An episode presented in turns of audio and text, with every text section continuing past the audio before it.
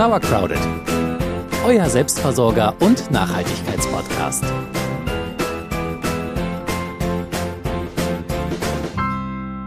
Ich weiß ja nicht, ob es euch genauso geht, aber wenn ich meine Anzuchttöpfchen alle auf dem Fensterbrett stehen habe, gucke ich regelmäßig, ob es den kleinen Pflänzchen gut geht und natürlich, ob sie wa wachsen.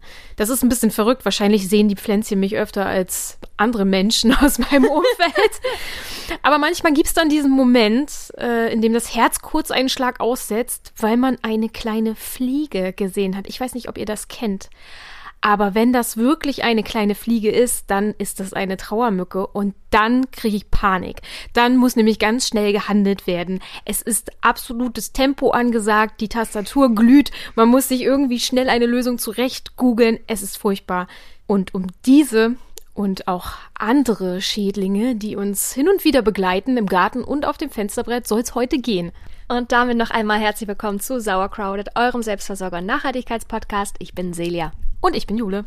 Wir sagen Trauermücken, Blattlaus, Kartoffelkäfer und und und den Kampf heute an. Natürlich ohne Chemiekeule und möglichst nah am natürlichen Kreislauf.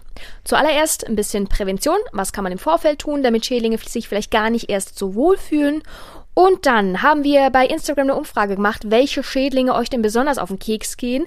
Ähm, eine schöne Liste ist es geworden. Wir haben uns davon acht Schädlinge ausgesucht. Also macht's euch bequem. Wir gucken uns die Schädlinge an, wie ihr sie erkennt, was sie super gerne mögen, aber auch wie wir uns vor ihnen schützen können. Wir starten mit der Prävention. Wir haben ja in der letzten Folge über Pflanzenkrankheiten gesprochen und auch da schon Präventionsmaßnahmen vorgestellt. Und auch für Schädlinge gilt ähnliches. So kann man nämlich zum Beispiel schon durch eine gute Gartenplanung Schädlingsbefall vermeiden, bestenfalls. Ähm, es ist hier auch besonders hilfreich, auf Mischkultur zu achten. Ähm, Zwiebeln schützen zum Beispiel Möhren vor der Möhrenfliege und andersrum schützen Möhren Zwiebeln vor der Zwiebelfliege. Gott, das war schwer. Eine Win-Win-Situation sozusagen. Wir haben euch ja auch schon mal was von sogenannten Trap Crops erzählt. Ähm, das sind ja Pflanzen, die Schädlinge von anderen Pflanzen ablenken sollen. Ähm, Kapuzinerkresse ist so ein Beispiel, ähm, die lockt Läuse an. Also wenn ihr Kapuzinerkresse in die Nähe von anderen Pflanzen pflanzt, dann werden die Läuse sagen, Yay, Kapuzinerkresse, richtig lecker. Da gehe ich hin und lass äh, alles andere erstmal stehen und liegen. Ähnlich funktioniert übrigens Tagetes, also Studentenblume, bei Schnecken. Schnecken finden Tagetes richtig, richtig lecker und lassen dann auch erstmal alles andere in Ruhe. Also wenn ihr Glück habt, reicht die Tagetes so eine Nacht lang und alles, was dahinter steht, bleibt heile. Es ist ein Versuch wert. Ich bin ja ein großer Kräuterfan und das unterscheidet mich von den Schädlingen. Die mögen nämlich Kräuter gar nicht aufgrund ihrer ätherischen Öle. Deswegen, also unsere Gartenkräuter, die nutzen wir hin und wieder auch als Unterbepflanzung oder als Randbepflanzung, damit die Schädlinge dann nämlich gar nicht erst dann an die richtige Pflanze herankommen. Mit Kräutern, was wir da so hinpflanzen, ist vor allem Petersilie oder Basilikum, auch Thymian nutzen wir gerne zu diesem Zweck. Eine andere vorbeugende Maßnahme ist es natürlich auch hier, Nützlinge in seinen Garten einzuladen, denn zum Beispiel eine einzige kleine dicke Marienkieferlarve kann echt jede Menge Läuse vertilgen. Lohnt sich also. Aber auch Schlupfwespen, Schwebfliegen und Florfliegen sind wichtige Vertilger. Um sie in den Garten zu locken, ist es natürlich wichtig, ein breites Angebot an heimischen Blühpflanzen zur Verfügung zu stellen und ihnen auch geeignete Unterkunft anzubieten. Die größeren Helferlein, wie zum Beispiel Kröten oder Igeln, die freuen sich über Totholz, Laub, Steinhaufen, äh, Wasserstellen, sonstige wilde Ecken im Garten, irgendwo, wo sie sich dann so einnisten können. Natürlich gehören auch Würmer, Asseln und Ohrenkneifer zur Nützlingstruppe und die sollten ja sowieso in keinem Garten fehlen. Wenn ihr mehr dazu wissen wollt, dann guckt gerne in unserer Audiothek nach. Wir haben nämlich mal einen Beitrag gemacht zu tierischen Helfern helfen und da könnt ihr noch ein bisschen gucken, wie man diese äh, Nützlinge in den Garten locken kann.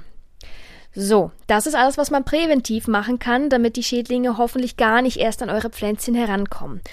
Machen wir uns nichts vor, die meisten schaffen es irgendwie doch und dann sind sie da und da muss man was tun.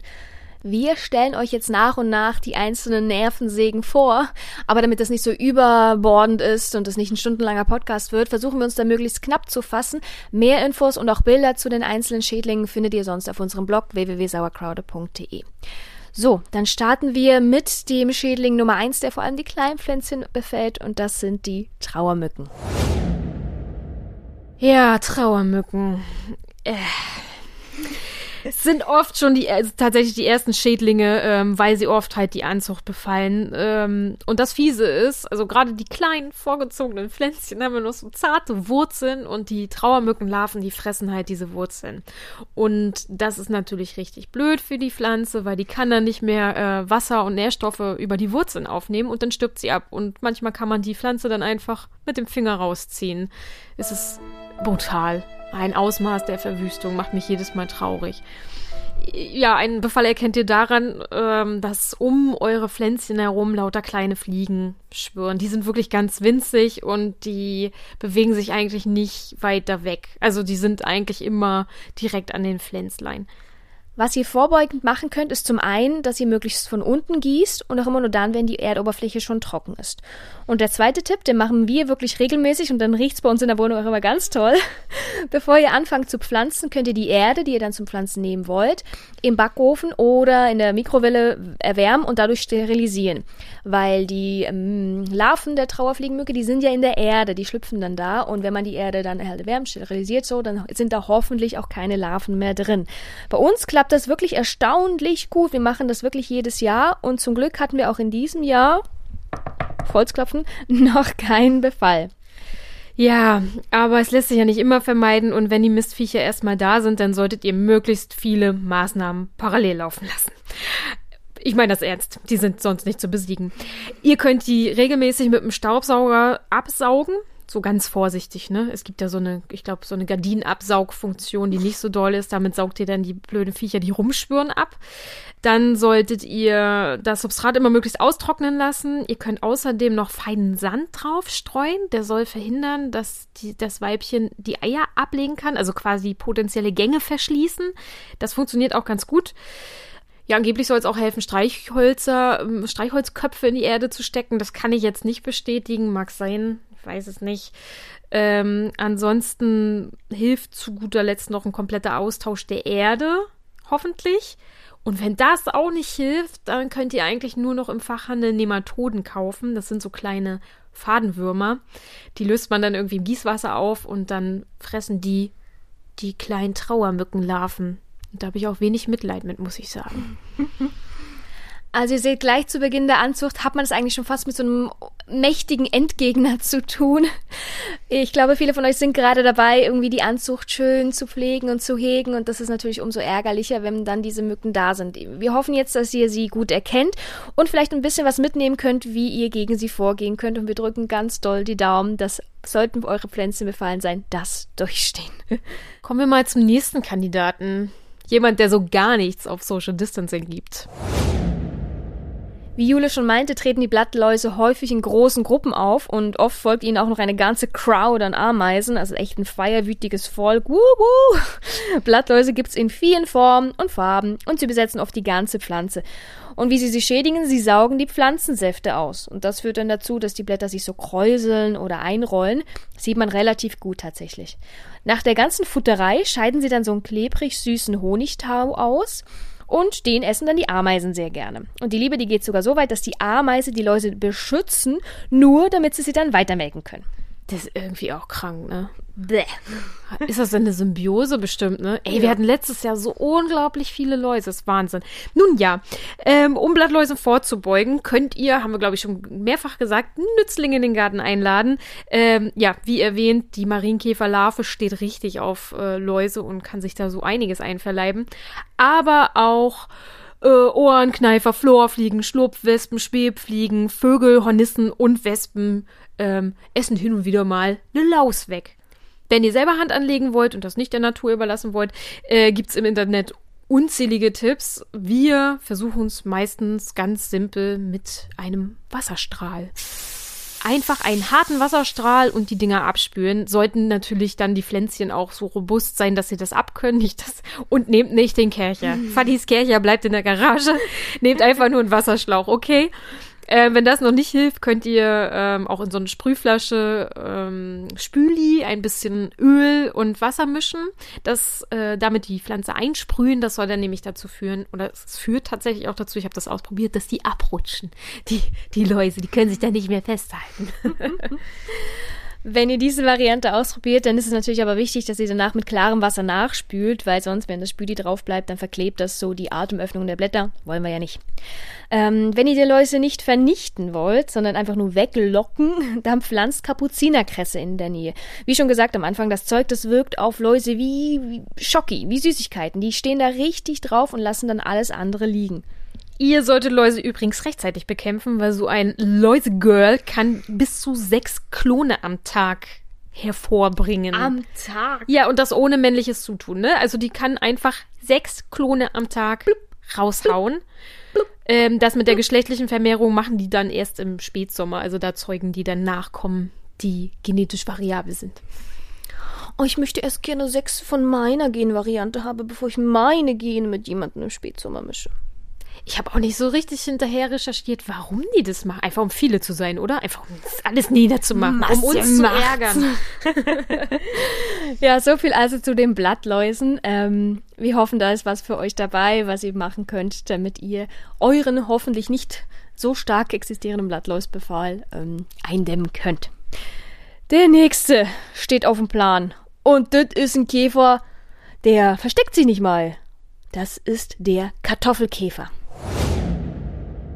Dieser kleine Einwanderer kommt eigentlich aus Südamerika, wie die Kartoffel auch. Und es wird sich wahrscheinlich so zugetragen haben, dass so eine Kiste Kartoffeln in so einer Handelskogge übers Meer geschippert ist und der Kartoffelkäfer da einfach mit drin saß. Das Klima ist bei uns ja ziemlich anders, aber der Kartoffelkäfer hat sich gut angepasst. Der fühlt sich hier auch wohl. Yippie! Ja, und wie es ja schon gesagt hat, der legt nicht viel Wert darauf, sich zu tarnen. Ähm, der ist so orange-gelblich mit schwarzen Streifen. Und auch die Gelege sind äh, super krass zu erkennen, weil die sind so fast, ja, fast schon knallig orange. Also keinerlei Bemühen, hier sich zu verstecken oder so. Nö, nö, es ist so, hier bin ich. Catch me if you can. Ja, so ein Befall erkennt ihr ja dann daran, dass die Käfer da drauf sitzen. Die sind wirklich nicht zu übersehen. Oder ihr kennt ihn an den Gelegen, die auch nicht zu übersehen sind. Und wenn ihr das immer noch nicht gesehen habt, dass ihr Kartoffelkäfer habt, dann erkennt ihr es wahrscheinlich daran, dass die Kartoffeln total abgefressen sind. Also die Kartoffelkäferlarven und die Kartoffelkäfer selbst vielleicht sogar auch, das weiß ich nicht so genau, fressen die Blätter. Und so eine Kolonie Kartoffelkäfer kann dann schon auch mal ein ganzes Beet radikal fressen. Ungefähr ab Mai könnt ihr mit diesem Gast in eurem Garten rechnen. Und da solltet ihr dann auch regelmäßig kontrollieren, ob der Gast sich am Buffet bedient. Vorbeugend helfen auch hier Nützlinge im Garten, die dann die Käfer von Anfang an in Schach halten. Bei der Ernte solltet ihr ganz besonders darauf achten, dass ihr möglichst wenig von der Pflanze im Beet zurücklasst. Also wir hatten jetzt zum Beispiel auch nicht sonderlich viel von so vorwinterlicher Bodenbearbeitung, aber im Kartoffelbeet, da gucken wir wirklich genau, ob wir alles rausgezuppelt haben, weil der Kartoffelkäfer nämlich im Boden überwintern kann. Also wenn da was zurückbleibt, dann bleibt vielleicht auch ein Kartoffelkäfer drin und den habt ihr dann im nächsten Frühjahr, wäre nicht so cool. Nicht schön, aber wahr, die effektivste Methode, um Kartoffelkäfer loszuwerden, ist es, sie abzusammeln. Das ist wirklich nicht schön. Ich ziehe mir auch immer Handschuhe dafür an und es ist dann auch noch gut, wenn ihr die Gelege gleich im gleichen Atemzug zerdrückt an den Blättern. Die sind meistens an der Blattunterseite und wie gesagt orange. Die sind gut zu sehen. Aber wenn ihr das halt nicht macht, dann habt ihr ruckzuck richtig viele dicke Kartoffelkäferlarven, die auch echt hässlich aussehen. Das, äh, ja, und dann fressen sie euch alles weg. Die Kartoffelkäfer könnt ihr dann über den Kompost entsorgen oder sie sehr weit wegtragen. Oder wenn ihr Hühner habt, ähm, die freuen sich bestimmt auch über einen kleinen Snack. Happy, happy. ähm, mein Schwiegervater meinte mal, es genügt einfach, die Pflanzen regelmäßig zu schütteln, weil es nämlich so sei, dass die Kartoffelkäfer viel zu träge sind und es nur ein bis zweimal wieder hochschaffen. Das heißt also, wenn wir einen Kartoffelkäfer zweimal abgeschüttelt haben, dann liegt er unten. Du, oh Mann, jetzt, oh nö, einmal bin ich schon hochgeklettert, hat sich nicht gelohnt, ich lasse es jetzt. Ja, no proof uh, of this theory, aber man kann es ja mal versuchen. Ich fand das sehr sympathisch. Und wir machen es ja aus Faulheit meistens so, dass wenn wir jetzt nicht unbedingt absammeln, dass wir dann halt einfach mit dem Schlauch einmal so über die Pflanzen spritzen und die dann, dann runter swutschen irgendwie. Kann ja sein, dass wir da auch schon Käfer dabei hatten, den wir schon zweimal runtergespült haben und es uns gelungen ist, dass er kein drittes Mal wieder auf die Pflanze gekrabbelt ist. Bisher haben wir da eigentlich auch keine großen Verluste gehabt durch Kartoffelkäfer. Also vielleicht ähm, ist das mit dem Schlauch nicht ganz so effektiv wie das Absammeln. Das ist wirklich eigentlich die beste Methode. Nicht schön, aber einmal am Tag durchgehen sollte helfen, damit die Kartoffelernte reich wird. Der nächste Schädling bringt Jule regelmäßig an Ärgergrenzen und ist, glaube ich, dein persönlicher Endgegner. Diese kleinen, schleimigen Biester. oh, die haben wir, also, ja, mit denen kämpfen wir schon immer. Also seit Anfang an haben die das äh, in unserem Garten auf alles abgesehen. Die fressen alles, was weich und lecker aussieht, ohne Witz und das wird dann weggeraspelt. Schnecken raspeln mit ihrer Zunge Sachen weg. Unglaublich schnell. Zucchini-Blüte, mh, lecker, njam, njam, njam, njam. Oh, ohne Witz, die raspeln bei uns sogar einen Kürbis um. So, geht gar nicht. Schnecken sind der Erzfeind. Zumindest bei uns im Garten. ich glaube, deine Aversion gegen Schnecken ist klar geworden. Ja, Salat haben wir tatsächlich aufgegeben im Garten. Den haben wir jetzt bei uns auf der Terrasse. Und Jungpflanzen, die kommen bei uns auch nicht mehr ohne Schutz ins Beet. Die kriegen ihren Schutzpanzer, das glaubt man gar nicht. Ja, die häufigste äh, Schnecke in unserem Garten zumindest und auch ist, äh, ist wohl deutschlandweit so, ist die spanische Wegschnecke. Also gar nicht mehr diese schöne schwarze Nacktschnecke, die gab es in meiner Kindheit noch viel, sondern diese braunen. Und die hat den Vorteil, dass sie vielen Nützlingen nicht schmeckt. Also ein Igel verschmäht äh, so eine spanische Wegschnecke. Wo ist und da unser Vorteil? Ja, es ist ihr Vorteil, nicht unser Vorteil. Weil sie niemandem schmeckt, äh, kann sie sich nämlich wunderbar ausbreiten. Evolution? Sie hat sich so weit entwickelt, dass sie einfach niemandem mehr schmeckt. Es hilft trotzdem, Nützlinge zu fördern, weil die zum Teil ja auch die Schnecken Eier essen. Ähm, und dann gibt's noch Endgegner tatsächlich für die, auch für die spanische Wegschnecke. Das ist zum Beispiel der Tigerschnegel oder auch Wurmschnegel. Selber Schnecken vom Beruf, aber Raubschnecken, kann man das so sagen? Die fressen auf jeden Fall die Eier ihrer Konkurrentinnen. Der beste Tipp schlechthin ist, wenn ihr Laufenten halten dürft. Wir dürfen leider keine erhalten, aber ihr Glücklichen, wenn ihr es dürft, weil die wascheln dann durchs Beet und essen euch wunderbar die Schnecken von den Pflanzen. Ja, allerdings soll das auch so sein, dass sie hin und wieder auch mal einen Salat anknabbern. Aber gut, man muss auch teilen können, finde ich. Das Risiko. Für den Einsatz, den die Ente dann bringt, kann man auch mal ein bisschen Salat opfern, ja. Wenn ihr Schnecken vorbeugen wollt, ist es hilfreich, morgens zu gießen, damit halt der Boden über den Tag abtrocknen kann und der dann zur Nacht, wenn die Schnecken aktiv werden, möglichst trocken ist. Weil wenn ihr abends gießt, dann gießt ihr den Schnecken sozusagen eine Autobahn, ja. Also wenn da alles nass ist, dann denken die so, hui, geil, ich kann richtig schnell von A nach B. Äh, deswegen empfiehlt es sich auch nicht, so einen Rasensprenger oder also mit einem Sprenger zu bewässern, weil so macht ihr natürlich den ganzen Garten schön nass und super Streckennetz einfach für die, für die Schnecken. Hui, hui, hui, von einer Seite zur anderen. Mhm. Äh, wir machen das so, wir gießen immer direkt an der Pflanze, direkt an der Wurzel. Ich, um größere Pflanzen buddel ich so kleine Gießringe, damit sich auch da das Wasser dann so ein bisschen sammeln kann. Und drumherum ist es meistens trocken. Und wenn man das immer so macht, ist die Erde drumherum tatsächlich total trocken und die Schnecke kommt da nicht so schnell hin. Die Schnecke kriecht nämlich nicht so gerne über Trockenes und sie mag es auch sonst nicht über unbequemes Material, sage ich jetzt mal in Anführungsstrichen, ähm, drüber zu schleimen. Darum ist dieses Material auch ganz besonders geeignet zum Mulchen. Also zum Beispiel ähm, Sägespäne oder Fichtennadeln oder zerbröselte Eierschalen. Das könnt ihr alles nutzen. Ich muss aber sagen, also wir haben das auch versucht. Wir haben unsere Eierschalen schön äh, zerkleinert und rumherum und so weiter. Das sah alles sehr witzig aus, aber nichts hat geholfen. Auch Rosenschnitt, also lassen wir manchmal einfach liegen, aus Faulheit.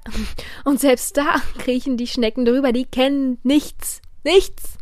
Im Endeffekt hilft auch hier nur absammeln. Zumindest solange die Pflanzen noch klein sind. Ähm, ich gehe dann jeden Morgen in den Garten, nehme das Eimerchen und gucke durch und sammle die Schnecken ab. Das ist nicht schön und das macht auch keinen Spaß, aber das ist eine relativ effektive Methode. Wenn ich ganz kleine junge Pflanzen einpflanze, also so einen frischen kleinen Kürbis, dann setze ich dem so eine handelsübliche Haube auf. Ähm, ich weiß gar nicht, wie die heißen sehen, sehen aus wie Pylonen, sind aber durchsichtig und haben oben so ein Belüftungsloch drin. Und das schafft die Schnecke meistens nicht über Nacht den ganzen Pylon hochzuschleimen und dann durchs Loch sich abzuseilen und äh, die Pflanze aufzufressen. Deswegen ähm, ist das relativ effektiv und funktioniert für mich wirklich gut. Und wenn die Pflanze nachher zu groß ist für den Hut, dann ist sie eigentlich auch robust genug, die Schnecke zu überstehen. Zu guter Letzt hilft eine regelmäßige Bodenbearbeitung, also zum Beispiel oh, durchhaken, Unkrautzupfen und so weiter, weil ihr dabei immer wieder Gelege freilegt, also schön die Schneckeneier nach oben. Bei uns ist es total witzig, wenn wir frisch durchgehakt haben, dann kann man kleinen Moment warten und dann sieht man, wie die Vögel einfallen und sich da richtig schön am Buffet bedienen. Die fallen dann über die Schneckeneier her und ich gucke denen dann immer so mit dem Lächeln zu und denke, ja, lasst es euch schmecken, verschont uns von den Schnecken, die da entstehen würden. Machen wir uns nichts vor, Schnecken wird man nie so richtig los. Wir können ihnen das Leben aber so ungemütlich wie möglich machen und das machen wir auch regelmäßig durchhacken und immer mal wieder ein bisschen ärgern.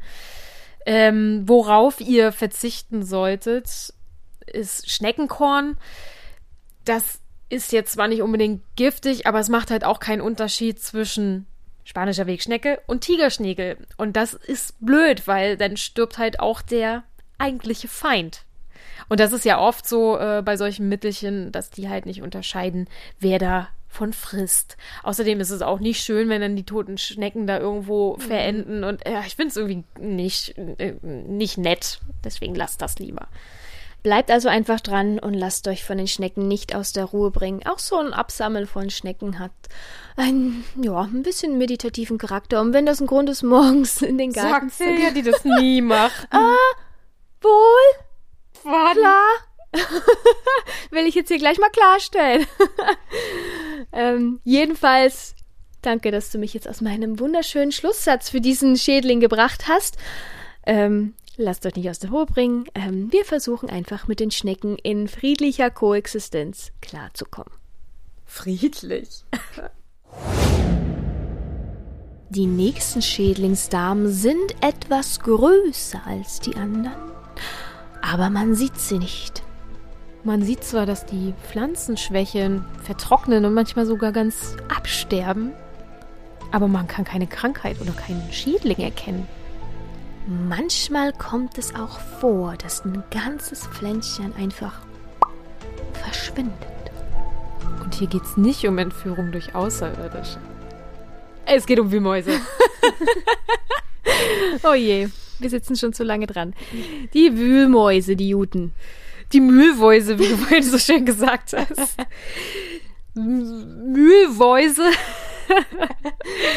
sind ja eher groß, also, ähm, aber ihr werdet sie trotzdem wahrscheinlich nicht zu Gesicht bekommen. Nur als Info, die werden ungefähr bis zu 20 Zentimeter lang, sind so grau-braun und ja, haben kleine Nasen, Ohren dran. Wie eine Maus sehen die halt aus. Ach was. Ach was, hier dass ihr Wühlmäuse habt, erkennt ihr vor allem daran, dass Pflanzen verschwinden oder dass Pflanzen einfach absterben ohne erkennbaren Grund.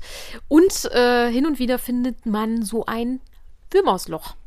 Die unterscheiden sich von Maulwurfshügeln darin, dass sie keinen Hügel haben. Also man sieht sehr gut einfach das Loch, ähm, wo die Wühlmaus raus und rein kann. Wir haben selbst keine Katze, aber in unserer Gartenanlage, da wohnt der Kater Mickey und der hält bei uns die Wühlmäuse mehr oder weniger gut in Schach, obwohl auch bei uns ist eine rote Beete einfach mal bup, verschwunden. Ähm, Hunde, die können ebenfalls die Wühler abschrecken, aber wenn ihr weder Hund noch Katze habt, da könnt ihr auch versuchen, Mäuse mit anderen Mitteln zu vertreiben. Ja, die kleinen Biester haben nämlich sehr feine Näschen, die mögen es nicht so gerne, wenn was stinkt. Ihr könnt also einfach in die Löcher Hundehaare, Menschenhaare gehen, glaube ich, auch äh, stecken. Holunderblatt, Jauche, Zitronenschalen, Knoblauch, Lavendelöl. Versucht einfach alles möglich. Alles, was intensiv riecht, mögen die nicht. Wenn ihr zu Hause was Stinkendes oder jemand Stinkenden habt, einfach rein ins Loch. Stellt einfach mal den großen Bruder in den Garten und dann hat sich das erledigt. Wir haben zuletzt versucht, äh, Schafswolle, die riecht ja auch intensiv, in die Löcher zu stopfen. Ich, also das ist total nach hinten losgegangen. Ich glaube, ja, die kleinen Biester haben sich das Zeug gezockt und einfach ihre Nester damit ausgepolstert. Ja, also das hat nichts gebracht. Die kleinen, kleinen Nager, die haben sehr empfindliche Ohren. Und im Handel, da kann man manchmal so kleine Geräte kaufen, die heißen, keine Ahnung, Mäuseschreck oder so ähnlich. Äh, wenn ihr aber nichts kaufen wollt, dann könnt ihr auch einfach eine Eisenstange in den Boden schlagen und dann immer wieder, wenn ihr dran vorbeilauft, so mit dem harten Gegenstand, boom, dagegen schlagen. Und das muss dann ordentlich knallen unten in deren Gängen. Die Geräusche, die sollten aber nicht unbedingt einem Takt folgen. Die gehen nämlich sonst mit dem Beat. Nicke mit dem Beat und bewegt dein Ohr. ja, wenn ihr diese Eisenstangen-Variante macht, dann duckt euch vielleicht lieber dabei, nicht, dass die Nachbarn und Nachbarinnen mit Latschen nach euch werfen. Das könnte nämlich laut sein. Wenn ihr ein Hochbeet anlegt oder ein Hügelbeet, dann könnt ihr als Präventivmaßnahme gegen Würmäuse auch noch so Kaninchendraht unten einziehen. Da kommen die dann nämlich nicht durch. Das allerletzte Mittel sind dann vielleicht die Fallen. Aber naja, ich will euch nichts vorschreiben, aber vielleicht versucht ihr am besten erstmal alle anderen Vergrämungsmaßnahmen. Das Wühlmäuschen war Schädling Nummer 5. Wir wollen jetzt noch drei weitere euch vorstellen, aber ein bisschen in Kurzform, ein bisschen knackiger. Es waren drei, die ihr uns noch äh, gemeldet habt bei Instagram, deswegen haben wir uns die auch nochmal angeguckt, aber wir haben da nicht ganz so viel recherchiert oder zumindest äh, nicht so viel, was wir euch jetzt hier im Podcast präsentieren wollen. Infos, wie gesagt, gibt's auf unserem Blog. So, unsere Nummer 6 ist die weiße Fliege, auch Mottenschildlaus genannt. Diesen Gast durften wir auch schon so einige Male in unserem Garten begrüßen. Bei uns steht sie vor allem auf Brokkoli und Kohlrabi. Ähm, die weiße Fliege verschmäht jetzt aber auch Tomaten, Paprika, Bohnen und Fuchsien nicht.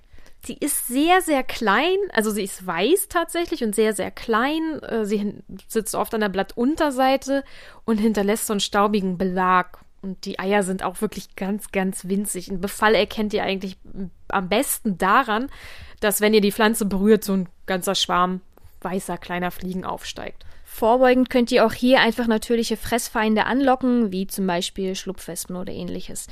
Ähm, Ernterückstände solltet ihr ganz entfernen und auch befallene Pflanzenteile immer gleich vom Beet wegnehmen. Bei einem leichten Befall, kann es auch einfach helfen, die Blätter mit Gesteinsmehl ein bisschen zu bestäuben. Ansonsten für einen stärkeren Befall könnt ihr auch im Fachhandel Nehmpräparate oder Rapsölpräparate besorgen. Wir haben die weiße Fliege im Prinzip gar nicht bekämpft. Ähm, das war nicht unbedingt notwendig, weil die Ernte war trotzdem ausreichend. Ihr könnt euch das überlegen, ob ihr das machen wollt oder nicht. Es geht auch ohne.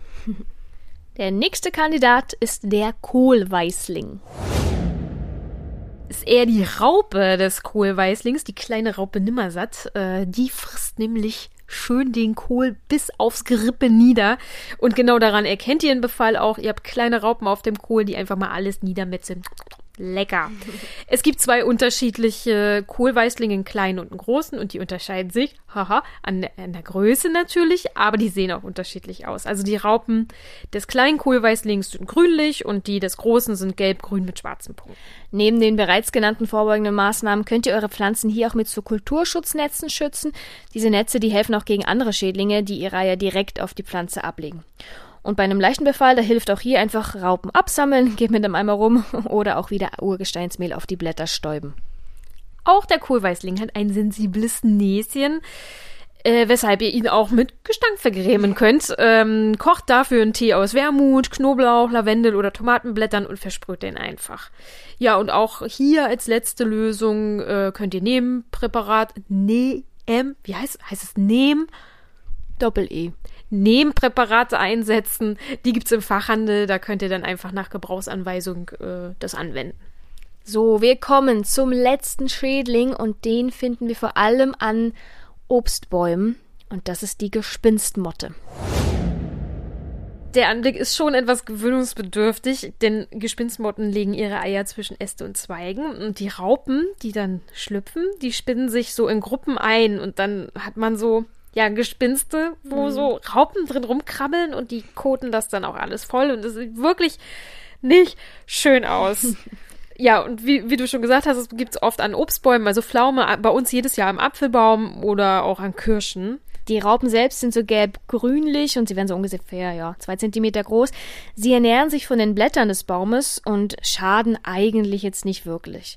Ein gesunder Baum, der ist in der Lage, nach dem Befallen dann einfach wieder neue Blätter ähm, zu bilden, aber es sieht halt wirklich nicht so schön aus und wenn sie euch stören, dann könnt ihr die Gespinste entfernen.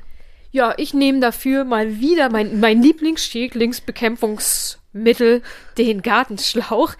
Wir haben, äh, lustigerweise steht unser Apfelbaum, der jedes Jahr befallen ist, genau über dem Teich. Und wenn ich dann mit dem Schlauch komme und den abspritze, also diese Gespinste da rausspüle, dann warten unten schon die Goldfische und holen sich die Raupen. Es, äh, ja, das ist Kreislauf äh, zum Zugucken.